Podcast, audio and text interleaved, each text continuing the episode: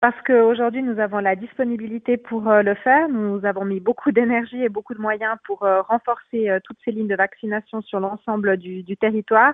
Et puisqu'on a la possibilité d'offrir des, des, plages supplémentaires, on ouvre cette possibilité à la population avec un tout petit peu d'avance.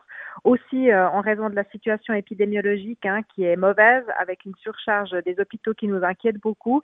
Et on sait dès lors que plus vite cette vaccination de rappel aura pu être faite, plus vite elle, euh, elle protégera celles et ceux dont l'immunité commence à diminuer après un certain nombre de mois euh, suite à la première et deuxième dose.